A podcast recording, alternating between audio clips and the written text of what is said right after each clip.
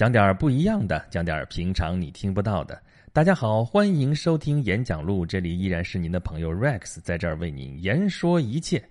啊，在节目的开头，咱们还是先说说咱们的从长安到长安这样一个众筹项目啊。这个项目现在是已经登录了京东众筹平台。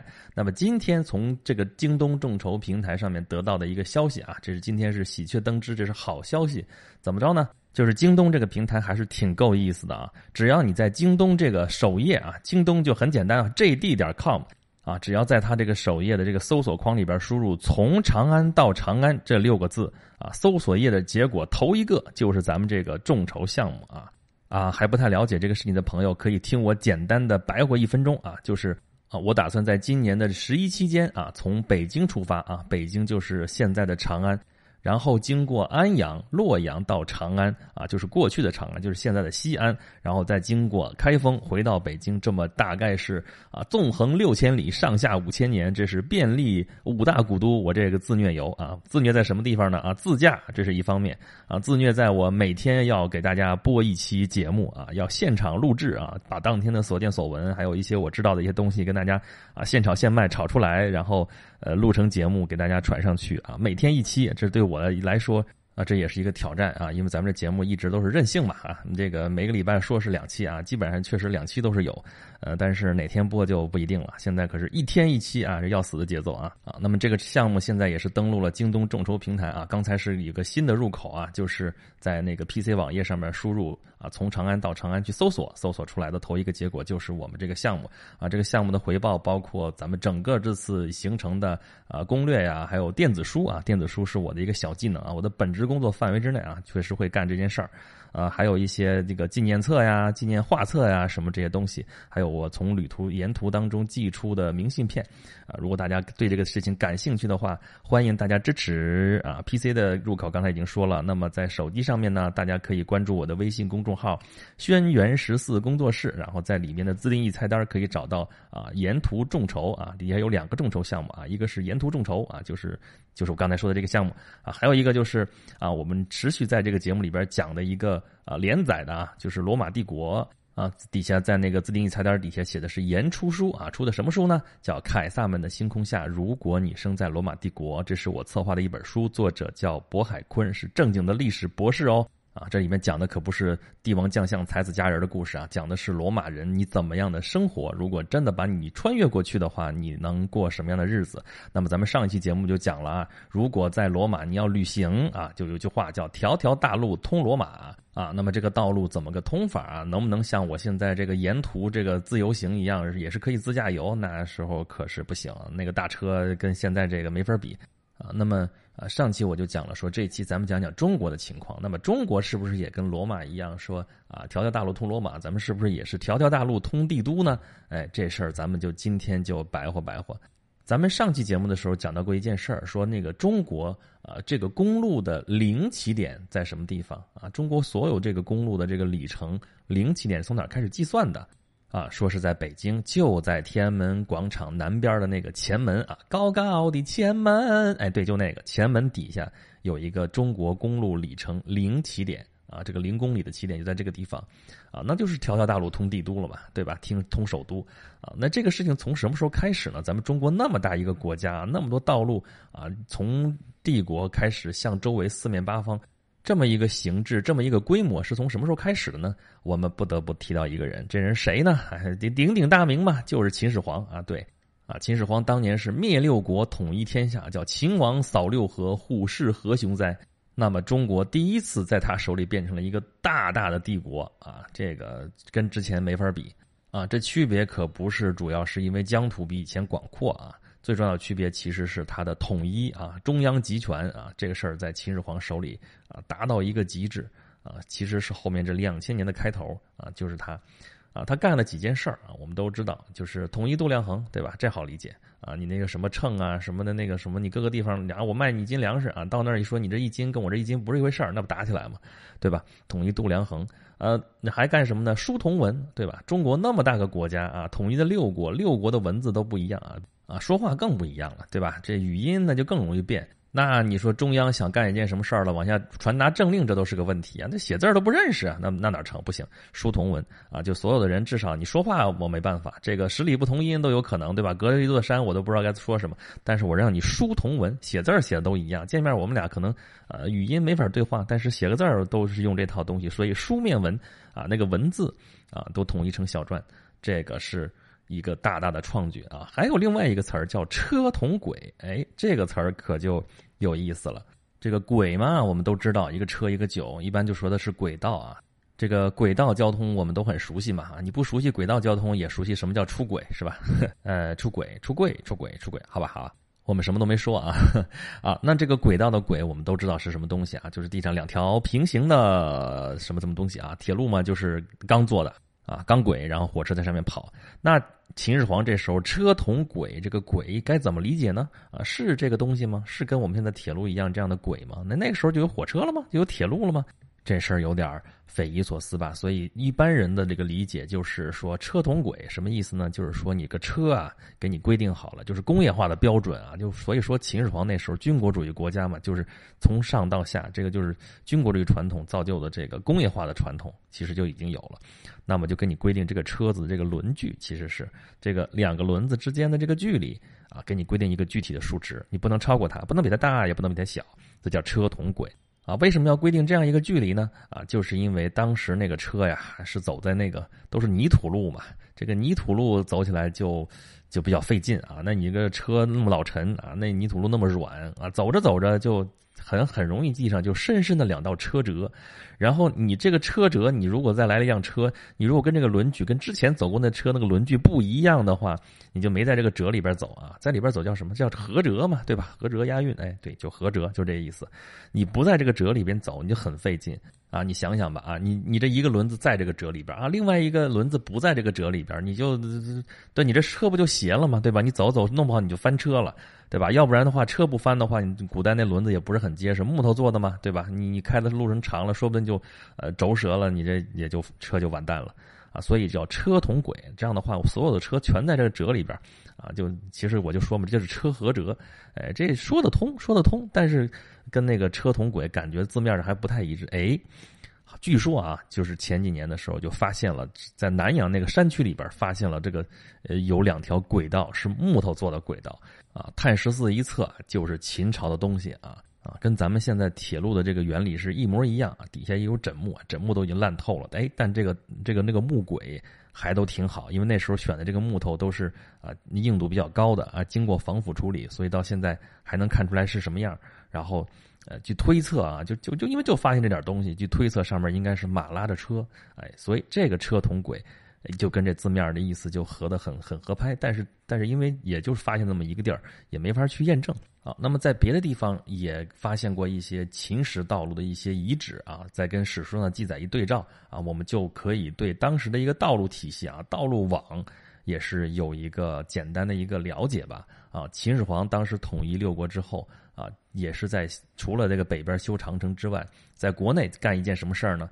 就是修驰道啊，驰就是奔驰的驰，哎，这个奔驰在这个驰道上的都是一些车同轨，你想想都是同轨的一些车啊，它这个驰道其实就是我们现在的战备公路啊，或者高速公路啊，就是这样的，就是平时的时候大家可以在上面方便来往。你想想，六国那么大的地盘啊，原来可不是原来只有秦国那么关中那个腹地那么一点地儿。啊，你要到，比方说到齐国，就是我们老家那边齐国到大海这边，你路要不通怎么能行呢？所以就修驰道。这个驰道不是今儿我来晚了，这个迟到啊，就是奔驰的道路。我刚才说了，这个迟到就是四通八达，就跟咱们上一期讲的条条大路通罗马其实是一个意思啊。从首都咸阳出发啊，去各个东方、西方、南方、北方啊，都有这样的通道啊。主要的有九条啊。其中也比较有出名的有那么几条啊，咱举两个例子。一个呢鼎鼎大名，叫什么呢？叫栈道啊。我们知道有一个成语叫“明修栈道，暗度陈仓”，什么意思呢？就是楚汉相争的时候，汉王刘邦从啊巴蜀这个四川盆地怎么出来，就是明修栈道啊，明着说我要从栈道出来。哎，这个栈道就是秦朝的时候修的这个道路啊，修的高速公路啊。一般出川都是要从这条路上走，官道嘛。啊，但是实际上被韩信暗渡了陈仓啊，就从另外一条路出来了，这是他的一个谋略啊。这个这个栈道就是秦朝修的啊，这是鼎鼎有名的一条。还有一条叫做直道，哎，就是直道，就是特别直的一条道。这名字取得太直白了，这个对，这直道解释历史上曾经存在过的一条啊，可以说是那个时候的高速公路吧。啊，这条直道跟那个长城一样，都是让孟田去主持修的啊。据说是修了两年就修完了啊，也有说是两年，其实根本就没修没修好，就没完工啊。最后秦朝就灭亡了啊。不管怎么说吧，这条路是确实有的啊。就从这个关中平原这个地方出发，然后一直到啊内蒙古的九原啊，就是现在内蒙古包头旁边的一个地方。这条路大概有个一千五百里啊，这不比长城的这个工程量小，所以你说秦始皇怎么灭亡呢？就是用民力太过啊，那么多人给你又是修长城啊，又是修高速公路啊，修驰道啊，又是修那个陵渠啊，又是修你的骊山的你那个墓啊，秦始皇陵。这事儿哎，这秦始皇陵，我这回要去那个从长安到长安，肯定是要去看一眼的。虽然没打开，没法进去啊，咱们看看外围总是好的嘛，看看兵马俑也是好的嘛，对吧？好，那你说它能不灭亡吗？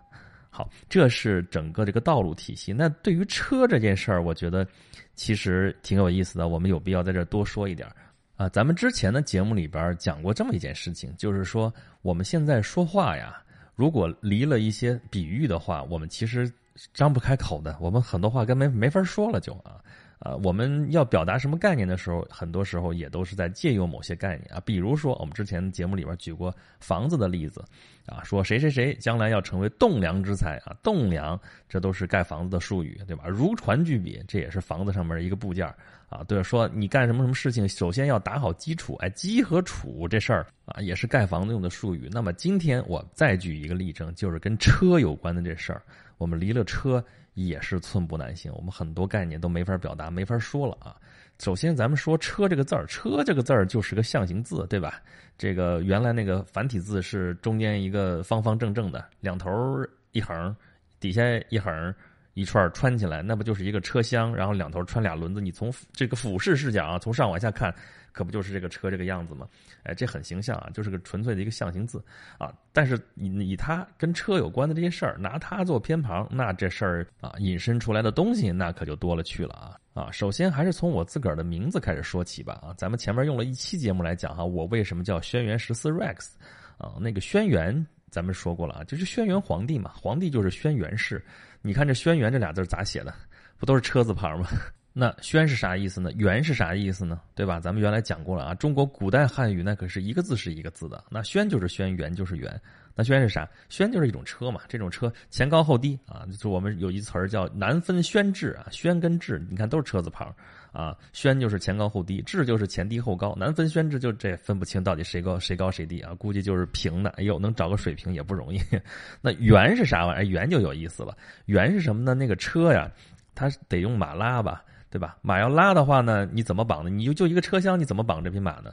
怎么着呢？就从车厢底下伸一根木头出去，这根木头上面再拴马，这根木头叫啥？就叫辕啊。这一根的话就叫单辕，两根的话就叫双辕啊。双辕其实发明的比较晚，最早的古代的车啊，不管是东方和西方，其实都是单辕的。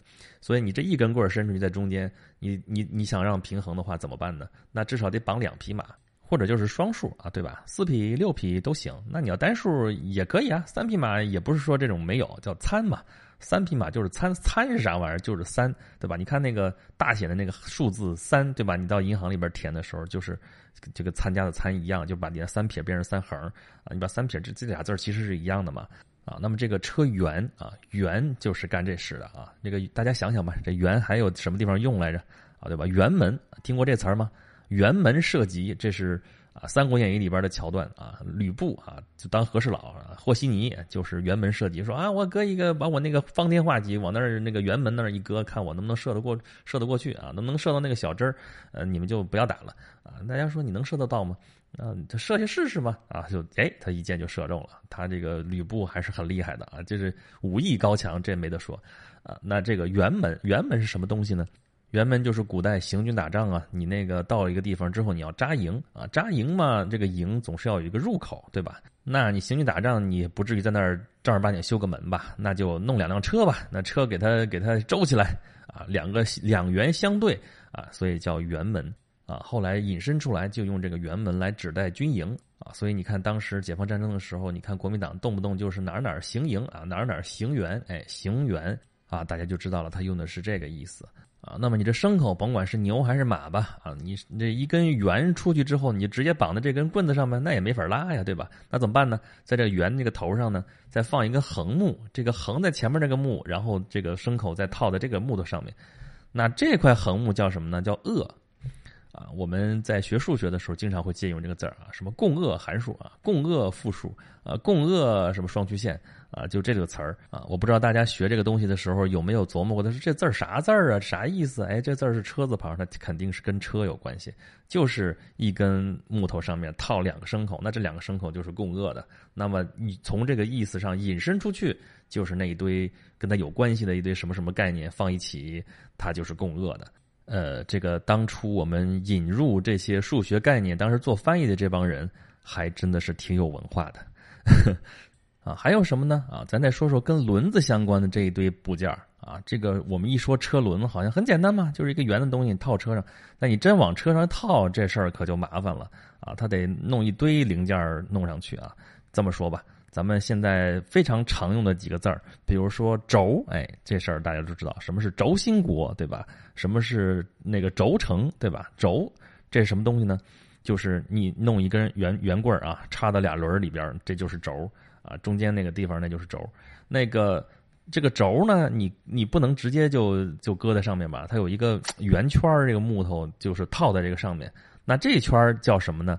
这个叫做鼓啊，这就叫轮毂嘛，轮毂就是这个东西啊，就是轴啊，外边套一个鼓啊，这个鼓呢，呃，跟外边的那个大大圆圈的那叫什么？那叫牙啊，就是轮子那个本体啊，就最外边那个转的那一圈这两个中间是用什么连接起来的呢？啊，是用一根一根的这种木条连起来的啊，从中间到外围，从中间到外围，大家就听我这个描述，你就知道我们现在会用什么样的词儿。啊，一般就是用辐射，对，辐射，辐射。大家有没有注意到这个“辐”其实是车字旁？对，它本来的意思就是这木这些木条啊。咱们自行车有一堆，这叫辐条嘛，对吧？呃，这就是辐，那是钢的。这个古代的时候没那么多钢，那就什么就是木头的啊。从这个轮毂啊往外辐射到外面去啊，这个辐，这叫车辐。啊，所以这是这是轮子的主要的部件啊，还有一个小玩意儿，就这个轴吧，你这个轮子套到这个轴上面去之后呢，啊，这一转这一走，你怎么能保证它不掉下来呢？哎，也有办法，怎么办呢？就那个轴啊套上去之后啊，这个轴呢最最头上露出来的地方呢，钻一个孔，孔上面我们加一个小棍儿，这样插上，插上之后这轮子不就掉不出来了吗？呃，这个东西叫什么呢？叫匣，就是管辖的辖，就是这个字。你看它东西虽然很小，但是它很管用啊。没它，这轮子就掉下来了。把它拔出来，这个轮子就卸下来了。所以管辖权，管辖权，这是很厉害的一种权哦。别看它东西小，但是起的作用非常大啊。与此类似的东西还有一个东西是什么呢？呃，一个小东西，但是它能够起到非常大的作用。这个东西叫做权啊，权力的权。其实就是秤砣，大家明白了吧？就这秤砣东西很小，但是它起的作用很大啊。好吧，这个管辖也好，这个有权也好，都不是呃咱们今天重点要说的事儿。但是大家知道这个渊源，其实在这个地方啊。还有一些有意思的一些字儿，呃，挺好玩的。比如说那个辅助的辅啊，这个其实也是车上的一个小部件啊，起到辅助作用。你看我们现在。能够去解释这个意思，都要用它本身去解释它了啊！就是在车旁边起到辅助作用的东西，这个东西叫辅，你这都没解释，对吧？你再解释再复杂，我就不在这儿说了，那个太复杂了啊。那个还有两个字儿啊，就是这个车前面有辕啊，套上俩牲口就可以拖着走了，这个轮子转，上面人在哪儿待呢？就在车厢里边待啊。车厢嘛，就是一方盒子，对吧？这个方盒子人在里边待着，你怎么能稳呢？那在前面给你放一扶手吧。就是一条横木啊，人可以抓在这上面啊。这个古文里边经常见到什么“登势而望”，啥意思呢？就是站起来扶着这个这根杆，你就站得落稳嘛。然后远远去望，这根横木叫什么呢？叫做势，哎，就是苏轼那个势，哎，苏轼、苏苏辙他们俩兄弟，你没发现吗？都是车字旁。辙我们知道就是车轮压过那个印儿，车辙咱们刚才讲过了啊。这个苏轼、苏辙这俩兄弟，这个取名都是车字旁，这是他们家的辈分吧？应该是，啊。那而且不光是他，呃，这个名是这个跟车有关系，这个字是跟这个字也是配合的。怎么说呢？啊，这个苏轼字什么呢？字子瞻。大家想过没有？这中间是有什么关系？哎，我刚才说了这事儿。你要在车上想远望怎么办？你得站起来，站起来你想站得稳怎么办呢？就得扶着这个轼，就这根横木。所以。苏轼字子瞻，你有了这个轼之后，登轼而望，他能就往远处望，往远处看，就是苏轼字子瞻，这两个东西是有关系的。那他弟弟呢？啊，也有关系啊。苏辙字什么呢？大家如果那个学过啊，那都学过对吧？这个“明月几时有”，前面大家都会背啊，“明月几时有，把酒问青天”。前面还有一小段话，大家不知道有没有印象？怎么说呢？啊，丙辰中秋，欢饮达旦。大醉作此篇，兼怀子由。哎，他弟弟就是字子由啊。苏辙明哲，字子由，这有什么关系呢？啊，辙嘛，辙就刚才说了，车压出来这个路，但是呢，你车在在上面走的时候，你就要合辙，对吧？就得在这个辙上走，这叫合辙嘛。那游之哈，字子游就是游着这个，就从就沿着这个路走，这就叫啊沿途嘛，沿途嘛。对，咱们这节目叫沿途嘛，还没还没开始呢啊，沿途还没开始呢，咱咱提前说这事儿。哎，对，所以苏辙字子游，这也是有关系的。有意思吧？哦，再说最后一个字，就是前面那个木头叫势啊。那你前面能挡住了，你后边如果往后倒了，你别掉出去。后边如果开了个缺口，那不掉出来。后边那根横木叫什么？那根木叫枕。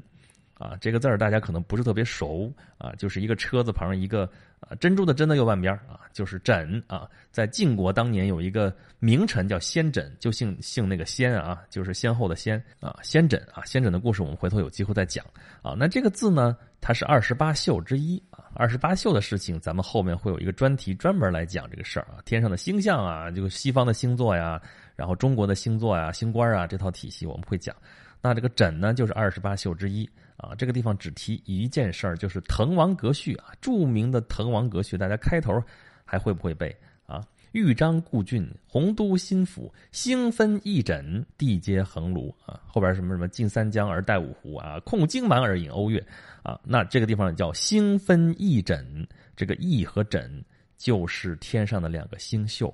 啊，就是说洪都这个地方啊，豫章故郡，就说江西，其实就是我们现在说江西南昌这个地方，在古代的时候，在就认为是在天上应天上的星象，就是应在翼宿和枕宿这个位置，所以这个枕就变成了天上的星宿。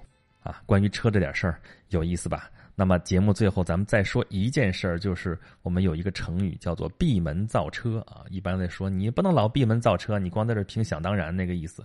但其实人家本意不是这个啊。我们经常有那种只说一半的那种名言嘛啊，就老坑人了，老坑爹了啊，这也是其中之一。人家原文不是这么说的，人原文后边还有半句叫闭门造车，后边还一句叫出门何辙呀。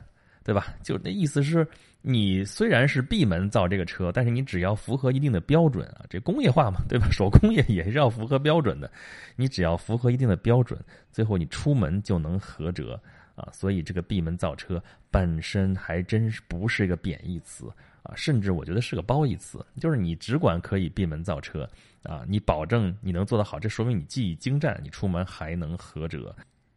好吧，今天咱们这是简单提了一点中国古代的这种道路体系啊。这个虽然只说了秦始皇时代的，但是他开创的这个事业后来就继承下来。我们这个中国那么幅员辽阔，如果没有通畅的这个交通系统的话，这后这个完全无法想象的啊。而且我们这个历史上是统一为主流，那么统一的话就是那么大的帝国，想要政令畅通，想要有效统治，这都不是一件简单的事情。所以道路一定是要好。啊，那么后面其实我们重点是讲了跟车有关的一些事情啊，都是一些我觉得其实挺好玩的一些事情啊，这个希望大家能够喜欢。那么节目的最后还是欢迎大家关注并且支持我正在进行的两项众筹啊，一个是啊从长安到长安沿途脱口秀，这个大家登录 PC 版的网页啊，京东点 com 啊或者 JD 点 com，在上面的搜索框里边搜索从长安到长安就可以找到我们这个众筹页面。啊，还有另外一个项目是出版一本书啊，是有关罗马帝国的，叫做《啊凯撒们的星空下》。如果你生在罗马帝国，啊，这本书是在赞赏网上面支持，这是一个纯粹的做出版众筹的这么一个网站啊。大家关注我的微信公众号“轩辕十四工作室”，啊，在下面的自定义菜单里边可以看到这两个众筹项目啊，欢迎大家的支持，也欢迎大家在这里给我吐槽，给我提建议啊，谢谢大家啊，今天的节目就是这样，咱们下期再见吧。